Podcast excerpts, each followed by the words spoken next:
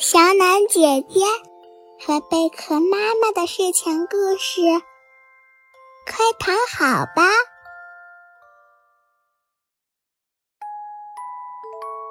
这个故事的名字叫《神奇的衣橱》。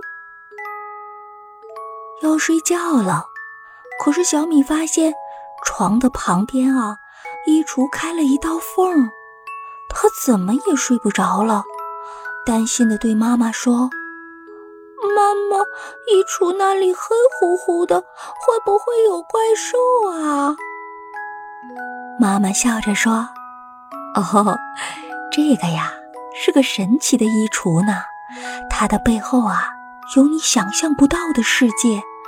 妈妈小的时候真的见过呢。”小米就摇妈妈的手臂。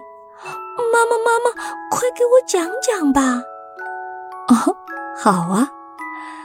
这个衣橱的后面啊，有可能是大象家的会客厅哟。这个衣橱的门啊，是他们家挂窗帘的地方。妈妈闭上眼睛，一边想象一边讲。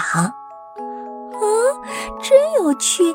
我知道了，那大象有时候会用鼻子卷窗帘吗？一不小心会不会把鼻子伸到我们的屋子里来呀？很有可能啊，宝贝。这个后面啊，还有可能是森林的舞台呀。我们的衣橱柜门啊，刚好是舞台的背景板。小动物们举办森林派对的时候，会把上面装饰的亮闪闪的。妈妈接着说：“哦，那森林的舞会一定很热闹了。可是小动物们也要早早的睡觉才行啊。”小米翻了个身，钻进了妈妈的怀里。妈妈，让我来说衣橱后面有什么吧。嗯，好啊，宝宝。你来说吧，可能是城堡里公主的卧室，她就睡在我的对面。她也害怕衣橱露出来的缝隙，她不知道那黑乎乎的后面就是我的卧室呢。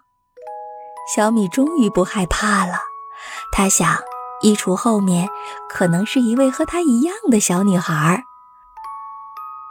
和妈妈聊了一会儿，小米就不害怕了。安安静静的睡着了。更多内容请关注“人间小暖宝贝号”，小暖姐姐每天都会给你讲新的故事。